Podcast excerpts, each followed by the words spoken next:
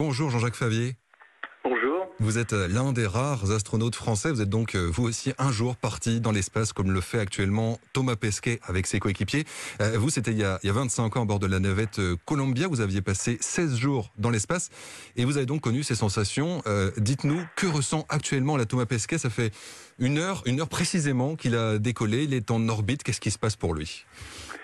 Écoutez, euh, après la, phase quand même assez critique du décollage qui dure à peu près euh, 9 minutes, on est dans une phase où euh, les astronautes peuvent un peu se relaxer puisque euh, les 24 heures qui vont suivre vont être utilisées pour courir après la station spatiale, si je puis dire, c'est-à-dire monter en altitude pour se retrouver exactement sur son sur sa même orbite et donc accélérer de façon à la rattraper.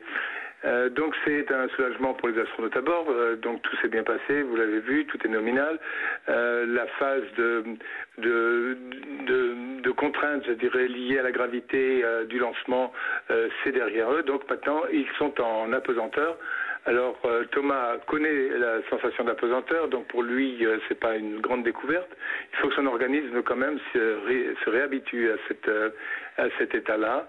Mais là, donc, ils vont avoir 24 heures, euh, je dirais, de décontraction, puisque l'approche euh, est automatique et euh, le pilote, la pilote en l'occurrence, pourrait intervenir si vraiment c'était nécessaire pour réellement pouvoir aborder la station dans de bonnes conditions. D'accord, donc on peut vraiment se relaxer dans ce moment-là.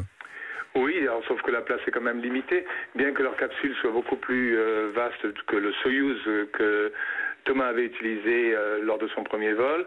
Euh, c'est quand même euh, donc un endroit confiné à quatre, mais donc il y est habitué puisqu'il a subi toute une série d'entraînements au sol dans cette même capsule. D'accord. Je vous pose la question juste pour revenir sur le décollage, parce qu'on était tous rivés, les yeux rivés sur les écrans, les voyants installés de, de longs moments, je crois deux heures, plus de deux heures avant le décollage à leur place, et on se dit mais ils doivent être dans un état de stress incroyable, ça doit paraître extrêmement long. Je ne sais pas dans quel état on est de, de forte concentration, d'émotion aussi, j'imagine moment-là.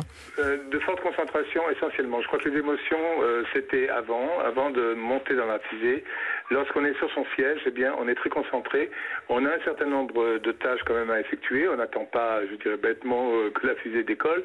Et la NASA organise très bien les choses parce que elle vous tient actif en vous posant des questions aux uns et aux autres en permanence.